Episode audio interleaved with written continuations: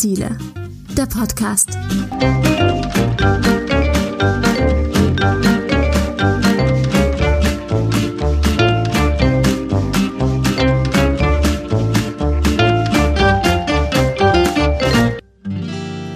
So, dann würde ich sagen, To-Do-Liste, Welt retten, check. Das äh, kann man dann irgendwann mal abhaken bis, ach nee, kann man ja nicht. Wir haben ja nicht mal so viel Zeit bis 2030 und dann auch bis 2050 sollen wir klimaneutral sein.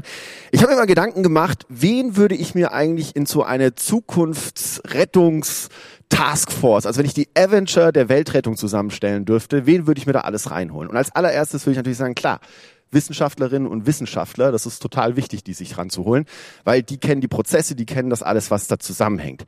Woran ich nicht gedacht hätte, wären Künstlerinnen und Künstler. Also warum brauche ich in so einer Taskforce jemand, der Bilder malt oder Musik macht oder ähm, Theaterstücke schreibt? Aber das ist trotzdem ein sehr wichtiger Baustein in der Bekämpfung der Klimakrise und äh, deswegen habe ich mir einen Gast eingeladen, der sich da sehr gut auskennt. Ich begrüße meinen heutigen Gast.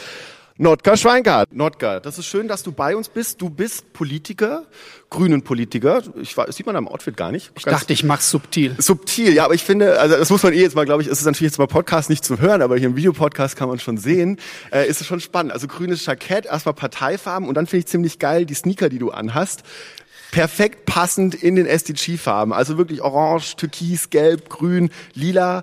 Wo kriegt man sowas? Ähm, das ist eine äh, einem großen deutschen Hersteller angehörende amerikanische Firma, die die herstellt. Du setzt dich beruflich sehr viel mit Kultur auseinander. Was machst du denn da? Na, ich bin quasi gelernter Bühnenbildner mhm. und Szenenbildner und bin da reingerutscht, als ich gemerkt habe, dass die soziale Absicherung für KünstlerInnen äh, bei uns in Deutschland nicht angemessen ist. Die meisten landen in Altersarmut und ich halte das für die wichtigste Branche für, für uns, für unsere Identität. Das unterscheidet uns von, von anderen.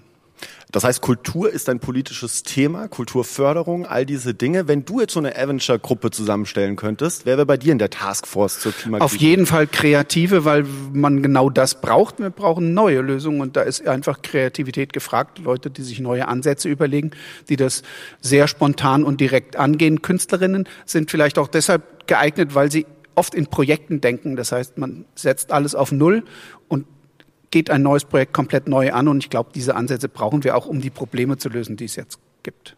Also bist du der Meinung, KünstlerInnen, die, die können das wuppen, die können das ja. schaffen? Ja, die können das viel eher als Menschen, die gewohnt sind, in langen Prozessen zu denken, die sagen eher, ah, haben wir noch nie so gemacht und wird vielleicht ja gar nicht funktionieren. Nein, Künstlerinnen, Kreative sind dabei, das, äh, die probieren es einfach aus. Also es ist auch die mentale Flexibilität, die ja. dann vielleicht in der Politik fehlt. Jetzt bist du ja beides, irgendwo aus dem Szenenbild Künstler und auch dann Politiker. Es Wie steht so deine mentale Flexibilität? Hat die als Politiker abgenommen? Nein, die kommt an ihre Grenzen oder die stößt an Grenzen, sagen wir so. Es ist extrem frustrierend. Wie gehst du damit um? Ähm, weitermachen. Aufgeben ist einfach keine Option. Das ist wie bei den äh, Zielen, die wir hier verfolgen, äh, ist alternativlos. Also aufgeben gilt nicht. Können PolitikerInnen, KollegInnen von dir verstehen, wenn du mit dieser Argumentation kommst? Oder ist das etwas, wo sie den Kopf schütteln und sagen, ja, jetzt kommt der schon wieder mit seinen KünstlerInnen, wir müssen jetzt erstmal irgendwie ein anderes Also man, mu man muss dann schon verraten, die meisten PolitikerInnen sind schon ganz normale Menschen. ja, natürlich, ja, aber ich meine, wenn aber, du dann aber dann drin steckst in diesen ganzen Prozessen, Verwaltung A, Verwaltung B, Verwaltung C, Formular 38 und alles, da, dann, dann kann ich ja vielleicht verstehen, dass man da nicht unbedingt gleich ein Ohr dafür hat. Also Ich habe gelernt im Laufe der Zeit, der Trick ist, sie so zu nerven, dass sie mitmachen, nur damit sie einen loswerden. Was können denn jetzt KünstlerInnen konkret tun? Also wenn wir jetzt äh, über die Klimakrise reden, wir reden über 17 Nachhaltigkeitsziele hier im Podcast. Was können die denn tun bei der Verbreitung dieser Ziele oder vielleicht auch bei der Umsetzung dieser Ziele? Was also die? die, Ziele umzusetzen ist ein Kulturwandel. Mhm. Wir werden unser Kulturbegriff würde ich definieren als alles, was wir machen, im Gegensatz zu Natur. Also bei Wikipedia steht dann ne, Natur oder Kultur. Ähm, und wir müssen uns umstellen. Die 17 Ziele sind, ich finde sie brillant, weil sie so eine Art zwölf Gebote sind. Also es ist ein neuer Wertekanon. Wir haben uns geeinigt, äh, wir haben erkannt, was wichtig ist und über das Individuum hinaus, über Egoismus hinaus haben wir gemerkt, das müssen wir verfolgen, sonst laufen wir in der Umweltpolitik etc., ähm, äh, machen wir uns selbst kaputt. Und das zu vermitteln, das zu erklären, das äh, schon in der Kita rüberzubringen und einzuüben, dass man das unterbewusst immer mitdenkt, das machen Kreativen, auch Künstlerinnen, aber auch LehrerInnen, auch, also das ist sehr breit gestreut, Menschen, die vermitteln und ähm, die machen es sichtbar. Mhm. Und wie, woran, woran hapert es aber, dass wir das jetzt nicht mehr machen? Also warum, warum gibt es das nicht mehr? Ich glaube, das kommt ganz massiv. Äh, eines der brillantesten Beispiele war äh, Greta. Ähm, das hat ja, also ich meine, es ist eine Schande, dass das Nobelpreiskomitee sie nicht äh, nominiert hat, beziehungsweise nicht mit dem Preis bedacht hat. Das disqualifiziert aber nur das Komitee selbst, weil sie, das ist ein Gamechanger. Würdest du sie als Künstlerin bezeichnen? Also ja, unbedingt. Sie, sie, sie ist extrem kreativ. Also sie ist unglaublich fokussiert und konzentriert und unglaublich konsequent. Also spannend, weil ich habe da noch nicht drüber nachgedacht, weil sie polarisiert ja auch mega. Also Kunst polarisiert ja auch. Gut, aber so wie, also wenn man jetzt mal in klassische Kunst geht, dann ja. hat man ja auch oft KünstlerInnen, die sagen, hm, ich mache das und äh, ich erkläre das auch nicht und die Leute sollen damit anfangen, was sie wollen. Da geht sie schon ein Stück weiter, sie erklärt es, aber sie ist eigentlich, äh, sie ist eine kreative Wissenschaftlerin. Ich glaube, sie hat sich unglaublich intensiv damit beschäftigt, ähm, die Grundlagen zu verstehen. Und, so, und sie sieht keine Alternative. Ähm, und das ist sehr konsequent und das hilft uns, weil persönliche Befindlichkeiten, ähm, Bequemlichkeiten, an die wir uns gewöhnt haben, ähm, die ignoriert sie schlicht, konzentriert sich auf die Lösung dieses Problems, sieht nur diese eine Lösung. Und ich glaube, sie hat da auch recht. Aber ist das nicht, ich meine, sie hat das ja auch gemacht aus einer, aus einer Überzeugung raus. Sie setzt sich dahin mhm. mit dem Schild, beginnt mit ihrer Aktion und macht etwas und daraus entsteht dann diese, dieser große Wandel. Das ist eine, das ist, das ist eine sehr einmalige Sache. Also ich habe das jetzt nicht öfter in der Vergangenheit wahrgenommen, dass so etwas passiert. Jetzt gibt es so viele Künstlerinnen und Künstler. Man kann sich auch fragen, warum ist denn da nicht schon irgend sowas entstanden? Ein Kunstprojekt, was so Wellen geschlagen hat, dass es die Leute inspiriert hat, selber etwas zu tun. Ich glaube, weil der Weg, den sie gewählt hat, der war einfach sehr, ähm, sehr klar, sehr direkt, ähm, sich alleine äh, auf ein, vor das Rathaus zu setzen und die Schule äh, zu bestreiken, bis sich die Schule um die Probleme kümmert, die für sie wichtig sind. Ähm, das war einfach sehr nachvollziehbar und hat dann ja eine Fülle von kreativen, künstlerischen Lösungen ausgelöst. Ähm, Kita-Kinder malen Plakate für Demos, äh, die sich damit auseinandersetzen. Das sind künstlerische und kreative Prozesse. Das ist einfach, wie wir Menschen uns ausdrücken. Und nur weil sie sehr reduziert war und auf den Punkt würde ich trotzdem ihr nicht absprechen, dass sie kreativ äh, über Lösungen nachdenkt. Hm. Wie, wie, wie würden wir das aber dann jetzt angehen äh, in einem gesellschaftlichen Prozess? Also du jetzt als Politiker musst das irgendwie jetzt ja dir ein Konzept überlegen, wie du das in die Politik einbringst. Die Idee von, wir brauchen auch Kunst, wir brauchen Kultur, um diesen Kulturwandel, wie du sagst, also die Klimakrise ist für dich auch ein Kulturwandel, ähm, um das voranzutreiben. Wie, wie, wie, weil wir haben ja nicht die Zeit jetzt zu warten, dass also überall also, Kretas nochmal auf. Man würde sagen, das geht nicht äh, top-down, das geht nur bottom-up. Also das muss von alleine entstehen und natürlich sind äh, Kinder und Jugendliche der Schlüssel, weil sie äh, noch viel flexibler sind in ihren Weltanschauungen, ihren Prioritäten. Und es macht ja einfach auch unglaublich viel Spaß. Jetzt mal für den Hedonisten ist es einfach sehr viel ähm, für ihn befriedigender, ein Elektrofahrzeug zu beschleunigen als so ein Diesel. Nicht? Und letztlich ist das, äh, merkt man im Lauf der Zeit, oder mir ging es zumindest so, es macht mir sehr viel mehr Spaß, Sachen anzuschieben, als selbst zu machen. Selbst bin ja nur ich. Aber wenn ich was anschiebe und mobilisiere, dann kann ich sehen, wie das sich verbreitet und, und äh, wie das anderen Spaß macht. Und ich glaube, ähnlich, wenn wir verstehen, dass es darum geht, dass wir, ähm, die Erde braucht uns nicht. Aber wir brauchen diese Erde. Und warum sollten wir die kaputt machen? Es, es, ist eigentlich nicht so kompliziert zu verstehen. Und nur wenn wir uns gegenseitig ordentlich behandeln und äh, auf die anderen hören und Kulturtechniken entwickeln, wie wir das leben, wird es uns gelingen, äh, hier weiter, sonst, sonst ist dann halt Schluss. Ja, aber da muss ich jetzt, nee, das ist aber ein bisschen zu einfach, Notgar, dass du sagst, ja, das entwickelt sich jetzt bottom-up ein, das muss von alleine passieren, weil du als Politiker, das, du, du, also du kannst doch was da machen. Du musst doch nee. Rahmenbedingungen setzen oder irgendwas. Wir sind, kannst, du, kannst da nicht Politik, äh, Politik ist ja immer nur das Spiegelbild nach jeder Wahl der, der Mehrheitsmeinung, sage ich mal. Und wir sind ErmöglicherInnen. Also Politik kann Sachen möglich machen. Machen müssen es dann äh, die anderen. Nee, das ist schon klar. Aber ich meine, jetzt reden wir doch mal über Kulturförderung dann vielleicht ganz im Allgemeinen, ja, wie in Berlin. Warum, warum? Du hast vorhin hast du so schön gesagt, äh, Game of Thrones wird wird in Glasgow gedreht und nicht in Berlin. Warum? Weil bei uns nicht die Bereitschaft ist, äh, die Drehorte, also ähm, öffentliche Gebäude, äh, rauszurücken dafür. Da fehlt meiner Ansicht nach auch das Verständnis dafür, was Kultur kann ähm, und was es dann bewegt. Wie, wie meinst du, warum wird da die Bereitschaft nicht, also welche Gebäude will man da nicht rausrücken? Äh, wenn ich eine Drehgenehmigung Regierung möchte in Glasgow, die haben irgendwann mal beschlossen, das ist super, finden wir gut und ist auch wirtschaftlich gut für die Stadt. Deshalb erleichtern wir das. Und wenn jemand bei uns im Rathaus, das ist sehr strange, aus Marmor und so, drehen möchte, dann muss er nur noch die laufenden Kosten bezahlen. Bei uns ist das sehr viel komplizierter, weil das wurde noch nie so gehandhabt und ist das dann vereinbar mit der Würde eines Hauses, wenn wir in einem Gebäude, was sonst für Politik genutzt wird, jetzt plötzlich eine fiktionale Geschichte erzählen. Da gibt es Hemmschwellen da. Also du meinst, wenn Vin Diesel jetzt durchs Berliner Rathaus marschiert, finden sie nicht so geil. Das wird er wohl eher nicht tun dürfen. Schade eigentlich für Vin Diesel auch. Also ähm, ja, schade. Ich, ich fände klasse. Ähm, und, und, aber gibt es da irgendwie Möglichkeiten, diese Bretter zu bohren für dich? Also wo Ja. müsste man da ansetzen? Na klar, das ist ja genau der Job. Ähm, also dicke Bretter zu bohren und äh, zu überzeugen. Und das funktioniert auch. Das ist mühsam und man muss eben Verbündete bilden, man muss Banden bilden und äh, dann gelingt das. Wie machst du das? Weil das ist ja auch immer ein ganz spannendes Thema, weil wir müssen kollektiv handeln bei all diesen Zielen, die wir angehen wollen. Wie, wie, wie suchst du deine Verbündete? Jetzt kannst du mal dein persönliches Game of Thrones quasi aus deinem politischen Alltagsbetrieb uns. Okay, das wäre in diesem Fall ähm, der VFX-Fonds gewesen. VFX sagt den meisten vielleicht nichts. Das ist alles im Film, was nicht echt ist. Also Mhm. So Monster. Monster, Raumschiffe, Raketen und Schlösser. Und da ist Berlin sehr gut aufgestellt, schon ziemlich lange und hat eine ähm, vielfältige äh, Landschaft an Leuten, die das richtig gut können. Problem war nur, in anderen Ländern, in anderen Städten gab es einen Zuschuss und dann kommen größere amerikanische Produ Produktionsfirmen und sagen, nee, nee, nee, das machen wir mal lieber in München oder in, in Stuttgart, da gibt's 20 Prozent.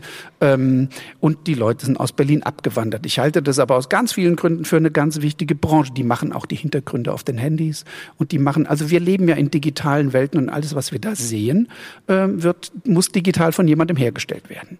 Und die sind sehr kreativ, die hätte ich gern hier gehabt. Also war es ein sehr mühsamer Prozess, es hat gedauert, alle MitentscheiderInnen, meine Kolleginnen, die auch in diesem Bereich tätig sind, zu überzeugen, dass das wichtig ist, ihnen das nahezubringen, zu zeigen. Das haben wir dann mal gemacht, wie diese Filme ohne so Techniken aussehen und was wirklich aus Berlin kommt, weiß keiner. Dass Okay, da hast, du- da hast du mal wirklich so gezeigt, so Beispiele, Ja, okay, ja. wie, wie lame so ein Film wäre, hab wenn die, hab die überredet, das mal zu zeigen. Die haben uns das gezeigt. Dass, und wenn man dann plötzlich Avengers Endgame, die Effekte kommen aus Berlin. Nicht nur Lukas der Lokomotivführer, aber auch Babylon Berlin. Also ganz viel entsteht hier. Und das sind, ähm, das ist auch ein Berufszweig, kann ich nur empfehlen, wenn das jemand Spaß macht. Die suchen immer gute Leute und da kommt man auch, kriegt man auch eine Chance. Ähm, mittlerweile haben wir so einen Fonds in Berlin, ähm, nennt sich dann auf bürokratisch äh, Fonds für digitale Bildproduktion.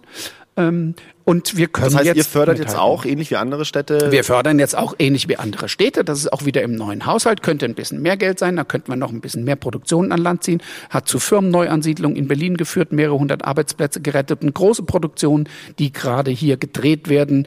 Etwa, ich hoffe, das ist schon bekannt, der Schwarm wird in Berlin entsteht gerade oder größere internationale Produktion, weil wir auf Augenhöhe mithalten können mit anderen ähm, Medienmetropolen. Und ähm, ich arbeite halt sehr daran, dass Berlin da zumindest in Europa die führende bleibt. Aber ist es nicht vielleicht so ein Ding, wo, wo man so einen Dominostein antippt? Also wenn jetzt dann München kommt und sagt, okay, jetzt werden es bei uns 25 Prozent in Zukunft, dann sagt Berlin auch irgendwann 25 Prozent. Also muss man nicht irgendwann am Ende sagen, okay, liebe Amerikaner, kommt doch bitte her, wir zahlen euch den ganzen, Schu- die ganze Schüssel hier. Wir waren mit den äh, medienpolitischen Sprechern des Abgeordnetenhauses in der Tat in Cannes beim Filmfestival. Und das hat unglaublich. Was, was steht denn genau auf dem dieser, Dienstreise am genau Nachtrag? dieser Effekt, es passiert, die, ihr macht ja eine Lustreise, ihr wollt Party machen. Abgesehen davon, dass es zehn Drei Grad, Flaschen Moët, es einfach hat, zack, ja, abgehakt. die können wir uns nicht leisten. Es hat zehn Grad gehabt und durchgeregnet. Ähm, aber wir haben ganz, ganz viele sehr intensive Gespräche geführt. Ähm, es war wirklich sehr konstruktiv und ähm, da merkt man, dass diese, diese, diese Branche sehr stark in diesen Dimensionen denkt und dass sich da sehr viel bewegen wird. Und ähm, also ich glaube einfach, das ist ganz wichtig, weil uns das unterscheidet. Die europäische Filmindustrie lebt davon, dass der spanische Film anders ist als der deutsche, als der skandinavische, als der italienische oder französische. Und wenn ein Land mal schwächelt und die Produktionen in einem Jahr nicht so toll sind, dann springen die anderen quasi in die Bresche. Zusammen sind wir dadurch durch unsere kulturelle Vielfalt unglaublich resilient und können uns gut behaupten gegen monopolistische Märkte wie etwa die ähm, USA oder was da noch an Playern kommt. Und das macht unsere Stärke aus und das ist deshalb diese kulturelle Vielfalt, Identität, das, was uns unterscheidet. Ähm, letztlich verbindet uns das und macht uns stark. Ich bin jetzt mal so meine Playlist nochmal durchgegangen bei Netflix aus den, aus den letzten Wochen und Monaten und habe mal geschaut, okay, was, was hast du dir alles angeguckt und wie viel davon hat sich jetzt wirklich äh, mit dem Thema Nachhaltigkeit und Zukunft auch beschäftigt. Also ich habe Don't Look Up gefunden, den Film mit Leonardo DiCaprio, mhm. wo es eben darum geht, äh, ein Asteroid rast auf die Erde zu und alle sagen, ja, äh, so what? Ähm, er warnt davor, keiner nimmt ihn ernst, ähm, als Analogie auf die Klimakrise. Äh, dann habe ich vielleicht noch zwei, drei Dokus gefunden und eigentlich war, also das war es eigentlich. Würdest du sagen, das Thema ist schon angekommen in der Unterhaltungsindustrie? Ja, auch? unbedingt. Es gibt ganz viel. Also bei Netflix zum Beispiel Snowpiercer war eine äh, sehr erfolgreiche Serie, die sich genau damit beschäftigt, dass wir die äh, Erde quasi zugrunde gerichtet haben. Also Dystopien, Utopien. Da gibt es sehr viel in der Richtung. Ähm, aber ich glaube. Bringt aber eine Dystopie was? Weil das ist, das ist ja auch spannend. Weil das ist zum Beispiel Dystopien schaue ich mir nicht mehr an, weil ich es nicht mehr ertrage. Also es ist wirklich so, dass ich, gemacht sind. Also in dass ich so da sage, ja, aber immer da wird die, die Vielfalt der Gesellschaft komplett, also das, das ist schon eine ganz spannend gemachte Geschichte. Findest du das aber das richtige Tool, das richtige Narrativ, um, um das zu sagen? ein Tool, es ist, ein, ein, ein, Baustein, ein Baustein. Aber wenn aber ist ja wahnsinnig erfolgreich, also es ist eines der erfolgreichsten. Ja, ja, wenn du dir die 17, also zum Beispiel äh, Haus des Geldes behandelt ja auch eins dieser Themen. Äh, der, wenn du jetzt mal ja, nur, okay, stimmt, wenn du jetzt nicht nur auf Umwelt schaust, ja. sondern eben gerade auf die verschiedenen, auf die Nachhaltigkeitsziele, die wir überhaupt haben, auf die ähm, Sustainability Goals, dann äh, kommen die faktisch Kapitalismuskritik und ja, ja stimmt, Also ich finde wirklich, ist, äh, damit ist ein, haben wir einen Wertekanon und wenn man den kreativ äh, vermittelt, ähm, dann können wir Sachen ja, oder Bio ist das beste verändern. Beispiel, dass ich beim Schauen von Haus auf Geld, des Geldes gar nicht, also ich habe es ja gar nicht wahrgenommen. Ist das reicht das, wenn ich es unterbewusst wahrgenommen natürlich, habe? Natürlich, natürlich, weil du damit. Äh, wir haben ja die Bundesdruckerei ähm, in Berlin und ich weiß. Du willst, du willst jetzt auch so ein Coup durchziehen? Nein, aber die haben das, die haben das mit Begeisterung geguckt. Das hat denen extrem viel Spaß gemacht und so wie im politischen Raum als Borgen kam, ähm, das haben wir alle das gesehen. Gut, ja. Das kann sehr viel, weil es uns einfach vor Augen führt, wie wir uns. Es hält uns den Spiegel vor. Wir haben keinen Hofclown mehr wie früher, der einem äh, König erzählt, was geht. Schade. Ähm, Putin bräuchte das, glaube ich, dringend. Ähm, aber wir, wir, haben, wir haben Menschen, die sich damit aus und den Spiegel vorhalten. Und das macht Comedy und Kabarett so interessant und so spannend. Und gerade im politischen Raum wird es sehr ähm, die trauen sich die Wahrheit zu sagen. Und das tun ganz viele nicht. Entweder weil sie es nicht besser können, nicht besser wissen, weil sie in ihren äh, hängen geblieben sind, immer dasselbe machen oder äh, weil sie sich nicht trauen. Aber ich möchte da noch ein bisschen drauf rumbohren, weil ich mich dann schon frage, wenn ich, ich, ich liebe auch zum Beispiel Comedy oder, oder dann auch im Kabarett, wenn du dann eben siehst, wenn dir politische Entscheidungen nochmal vorgeführt werden. Aber ich mich dann schon am Ende frage, bleibt da nicht nur der destruktive Eindruck am Ende? Also resigniere ich nicht eher, wenn ich lange die Heute-Show oder sonst irgendwas schaue, sitze ich nicht am Ende immer da und sage, ja, die Politik, also come on, die machen doch eh mal, weil sie wollen, ne? und da kann man sich schon wieder drüber lustig machen, die Idioten. Die meisten Kolleginnen, die meisten PolitikerInnen, die ich kenne, ähm, machen das, äh, lassen sich dadurch nicht. Nee, nicht die PolitikerInnen, sondern ich meine jetzt wirklich die Menschen draußen. Je, ich als, als Rezipient, bin ich dann nicht derjenige, der dann auch, der dann auch irgendwie so ein bisschen resigniert irgendwann, wenn wir, wenn wir immer so draufschlagen und diesen Spiegel vorhalten? Ich kann mir schon vorstellen, dass, dass man so anhand der Größe der Aufgabe denkt, oh Gott, das klappt ja nie. Aber da helfen diese 17 Ziele eigentlich auch wieder, weil du kannst ja mit kleinsten Verhaltensänderungen auch was bewirken und in der Summe merkst du das irgendwann. Und ähm, ich glaube, wie gesagt, ich ich denke, im Prinzip sollte man sich so eine Postkarte, wo die draufstehen, eigentlich so als Reminder immer einstecken und dann immer so ein bisschen im Hinterkopf checken, wie verhalte ich mich gerade. Und gerade bei Kindern, wenn man merkt, wie die dann mit ihren Eltern einkaufen und wie die dann am Regal stehen und sagen, ist das auch Öko, ist das auch Fairtrade, da verändert sich äh, unser Bewusstsein radikal und wir werden in wenigen Jahren gar nicht mehr verstehen, wie man mit äh, Verbrennerfahrzeugen hat rumfahren können und die Luft verpesten, werden wir völlig, völlig komisch wenden und, und ähm, nicht mehr nicht nur zeitgemäß, sondern einfach dumm. Welche Rolle spielen denn die Medien, sage ich mal jetzt auch, wenn du jetzt so in die Fernsehlandschaft reinschauen würdest äh, oder auch dann YouTube-Kanäle, Influencer, ähm, die so in der, ich sag mal so in der täglichen Berichterstattung äh, aktiv sind. Das kann man ja vielleicht weitläufig auch, wenn man so Magazine anschaut, Influencer auch als Kunst, Kultur ab, abgreifen, auch wenn da viele journalistische Inhalte dabei sind. Ähm, wie, wie würdest du, wie wichtig sind die denn auch in so einer, in so einer Situation? Weil die müssen ja irgendwie dann trotzdem die Objektivität wahren und auf der anderen Seite äh, dann aber auch trotzdem diesen Kulturwandel abbilden. Also Medien sind der Schlüssel weil sie, sie sind die einzigen, die vermitteln, die uns informieren. Ob das Podcast ist, ob das Radio ist, ob das Zeitschrift ist oder ob das eine Dokumentation im Fernsehen ist. Ähm, äh, das sind ja die einzigen Impulse, die wir haben, außer unserem unmittelbaren Umfeld, wenn wir arbeiten oder in der Familie oder in der Schule sind. Ähm, insofern, deshalb halte ich auf Kreativität, Journalismus, freie Presse etc das ist was, worauf wir sehr stolz sein können und was uns weiterbringen wird. Mhm. Wir werden uns dadurch besser entwickeln als andere Gesellschaften, wo es das nicht gibt. Ähm, die Objektivität bei ähm, Klimaschutz ist natürlich, ähm, da gibt's ja keine zwei Meinungen. Also da gibt's vielleicht verschiedene Meinungen, aber faktisch... Mach mal Twitter auf.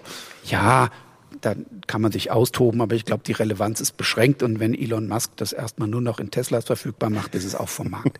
Aber ähm, nein, ich halte es für ganz wichtig, dass man sich äh, informieren kann, dass man recherchieren kann, dass man Zugriff hat, dass wir unser auch unser kulturelles Erbe pflegen, dass man in Bibliotheken kommt, so äh, verstaubt das klingt. Ähm, das ist hochgradig spannend und ähm, man muss die Meinung ja überprüfen, das kann man ja nicht selber. Insofern äh, finde ich das ganz toll, dass man die Chance hat, sich zu informieren und verschiedene Standpunkte kennenzulernen und sich dann seine Meinung daraus bildet. Ähm, wenn man jetzt äh, grüner äh, Politiker ist, dann hat man natürlich sich schon so ein bisschen für einen Wertekomplex entschieden. Ähm, wir haben in unserem Grundsatzprogramm jetzt drinstehen, wir sind dafür, dass Verbrechen gegen die Natur und die Umwelt behandelt werden wie Verbrechen gegen die Menschlichkeit.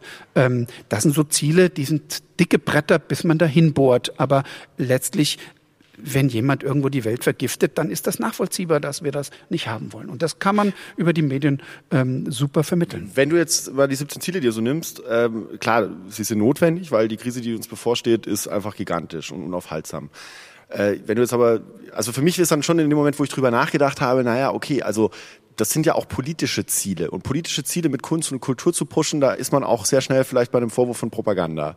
Ähm, gehst du da mit oder sagst du, nee, auf keinen Fall? Also wo ziehst du da die Grenze? Ab wann ist es denn, ist es denn, fällt es, ab wann kippt denn diese, diese Waagschale dann irgendwann? Also es ist eher der Begriff Kunst. Also Kunst ist oft unpolitisch, aber auch Meist nicht. Ähm, Kultur ist immer politisch, wie jedes Fußballspiel politisch ist, jede Olympiade, ähm, also Olympische Spiele. Ähm, da ist immer Politik im Spiel. Wer darf mitmachen, wer darf nicht mitmachen, wer hat wen wie gepusht und unterstützt. Da werden, das ist Powerplay. Insofern ist auch Kultur und Kunst meistens politisch. Jeder Sprayer ähm, wird äh, zu Recht sagen, er will damit was bewirken, er will was verändern, er will was kommentieren. Das ist ein politische, eine politische Handlung, wenn ich ähm, wenn ich Kunst mache, inwieweit mancher Betrachter einfach nur sagt, oh, gefällt mir und ist schön und gar nicht wahrnimmt, dass da noch eine Botschaft drin steht, okay. Aber auch eine Oper ähm, hat moralische ähm, Rahmenbedingungen, erzählt eine Geschichte und vermittelt eine Überzeugung. Das ist, das ist immer politisch.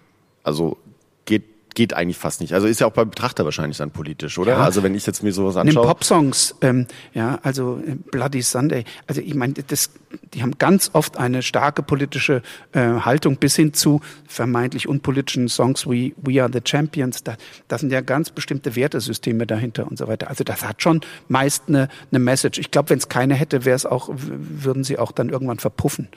Ich habe ja vorhin mit Christian Mentele gesprochen, der Campaigner ist bei, bei für die 17 Ziele und äh, quasi verantwortlich dafür ist, die bekannt zu machen und habe ihn gefragt, äh, ob er sich eine Kampagne vorstellen könnte mit allen Mitteln, die ich ihm zur Verfügung stelle.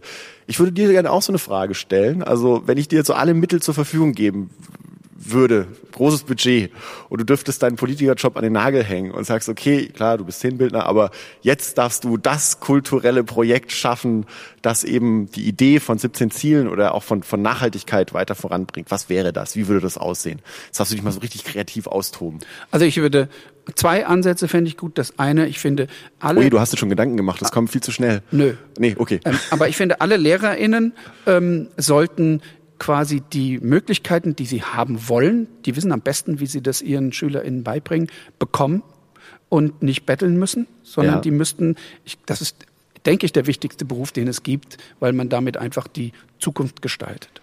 Äh, und die KünstlerInnen, also Kreative, die sich entschlossen haben, ähm, Kreativität zu ihrem Lebenszweck zu machen, genau das Gleiche. Ich würde ihnen einfach die Mittel geben, die sie brauchen, weil ich glaube, es ist alles da draußen schon da. Es ist nur nicht möglich, weil wenn sich eine Kulturförderung an den alten Wertesystemen und Kahn, die wir haben, orientiert, dann geht natürlich ähm, jemand, der kreativ und was machen will, der nimmt dann das Geld, was eigentlich seine Gage ist und holt, kauft lieber noch mal schönere Stoffe für schönere Kostüme. Ich glaube, wenn wir Künstlerinnen ermöglichen, in unserer Gesellschaft ernst genommen zu werden, dann bringen die so viele Impulse rein und damit meine ich Journalistinnen, damit meine ich Malerinnen. Videokünstlerinnen, Schriftstellerinnen, Musikerinnen, Filmemacherinnen.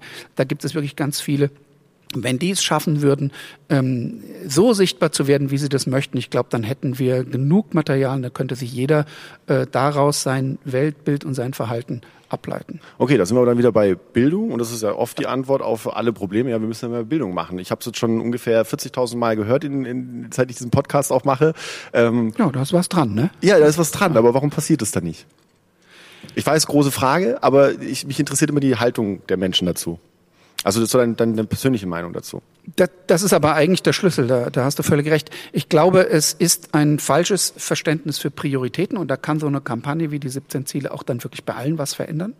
Ähm, und es ist einfach ein System, was sich etabliert hat wenn wir quasi, also so brutal und menschenverachtend und abzulehnen äh, Kriege sind, aber ähm, und so dumm. Aber was danach ist, ein bisschen Tabula rasa, das sind so Kippmomente, wo man für neue Prioritäten das neu aufzusetzen. Und das haben wir aber nicht. Wir haben eine gut funktionierende Gesellschaft, die langsam, gemächlich, äh, so, hoffentlich sozialer wird und, und sauberer wird. Ähm, das ist die Schwierigkeit dran. Ähm, Experimente zulassen, genug Luft lassen, damit ähm, zum Beispiel Schulexperimente auch gemacht werden können und dann und ein bisschen mehr nach außen gucken, wo Best-Practice-Beispiele sind, in, ob in Skandinavien oder Asien, wo man anders damit umgeht. Und wenn wir davon lernen, dann können wir auch was verändern. Aber man muss es sich trauen. Was ist ja so ein bisschen so der, der gemeinsame Nenner, wenn, wenn du jetzt, du hast ja vorhin Greta angesprochen zum mhm. Beispiel, ja, also äh, Greta würde ich jetzt mal so verzeichnen als ziviles Engagement oder, oder vielleicht sogar äh, friedlicher Protest, politische Entscheidungen für diese große Krise. Und äh, dann nehmen wir mal vielleicht noch als drittes ähm, politische Entscheidungen und dann nehmen wir mal die beiden. Das, und, die, und die Kunst natürlich, klar, die haben wir, über die haben wir gesprochen. Und die Kunst und die Kultur. Diese drei Dinge, die brauchen ja alle Kreativität. Ich sehe es bei Greta, ich sehe es in der Kunst und Kultur. In der Politik sehe ich Kreativität nicht. Wie kriegen wir mehr Kreativität in die Politik?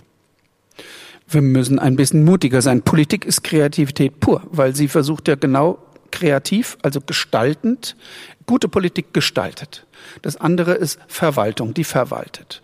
Also ein schlechter Manager verwaltet nur und gestaltet nicht. Der traut sich nicht bei großen deutschen Konzernen auf Elektromobilität zu setzen, sondern der denkt in Quartalszielen. Mhm. Wenn Politik, wenn Management. Ja gut, aber das ist auch wahrscheinlich ja. der Grund, warum wir keine Bildung fördern, weil da kommt ja auch nichts zurück. Da gibt's ja keinen Return on Investment. Also nicht jetzt. Erinnere dich an deine eigene Schulzeit. Also bei mir war es so, oh, ich hatte, ja, ich hatte eine Handvoll Lehrer, die konnten motivieren, die waren kreativ und das waren nicht die jüngsten. Das waren einfach die kreativsten. Die waren toll. Die haben die SchülerInnen begeistert und haben dann damit lebenslange Impulse gesetzt und das war genau das, was sie glücklich gemacht hat. Und das ist für Politik wichtig und das ist in den Medien wichtig. Ich glaube, die meisten ähm, Künstlerinnen, die heute Abend hier auftreten, die Comedians, ähm, na klar, kriegst du erstmal spontan einen Lacher. Das ist ein ganz ehrliches Geschäft. Äh, wenn du nicht äh, die Leute nicht triffst, wenn du nicht nachdenklich aufregst, anregst, erregst, dann kriegst du kein Feedback. Aber bei den guten klingt das nach, da bleibt was hängen. Und das ist genau das, was diesen Job so spannend macht, weshalb man sich dahin stellt, weil man ein bisschen was verändern kann. Und Politik, wenn sie gut ist, ist sie richtig kreativ und nicht reagiert nicht, sondern gestaltet und agiert. Und das möchtest du ja auch tun, auch noch die nächsten Jahre. Deswegen für dich auch jetzt die Abschlussfrage, die ich gerne im Podcast stelle. Hier hinter dir auf diesem Screen, auf diesem, auf diese Backdrop, auf diese Rückwand geht ein großes Zukunftsportal aus. Auf und der, und dann kommt der Zukunftsnotka da raus und sagt, Notka, mein Lieber, ich möchte dir noch was mit auf den Weg geben. Was wäre das? Ähm, noch mehr äh, Begeisterungsfähigkeit äh, in mich reinpumpen, damit ich noch mehr Menschen für kreative Lösungen begeistern kann. Du glaubst also, der, dein Zukunftsnotker wird sagen, das hat nicht gereicht, die, die, oder ist das zu pessimistisch betrachtet? Nein, was äh, hat nicht gereicht. Man möchte immer mehr machen. Ähm, also wenn ich, ähm, wenn es dann mal das Gehirn langsam nachlässt, zufrieden mit mir bin, dann, äh, dann bin ich zufrieden mit mir. Das wäre schon toll. Aber ich würde gerne, also ich hätte gern mehr Stunden am Tag und würde gerne noch mehr Sachen anschieben, ermöglichen. Also ich glaube, das ist einfach das, was bei Politik der Antrieb für mich ist, ähm, Sachen Sachen zu ermöglichen, in Gang zu setzen ähm, und einfach dann, was dann zurückkommt durch die Kreativ der, Kreativität der anderen, die da entfesselt wurde, das, äh, das macht Spaß. Also das ist das, was mir am meisten Spaß macht. Sehr schön, Nordka. Für diese Zufriedenheit, diese Zufriedenheit wünsche ich dir von ganzem Herzen, dass sie dann auch kommt und dass sie da sein wird. Vielen Dank für dein Engagement und vielen Dank, dass du heute bei uns hier Ich danke Gast für, die, für deinen Podcast. Das sind wichtige Themen und ich freue mich, wenn wir drüber reden. Sehr schön. Mach's gut.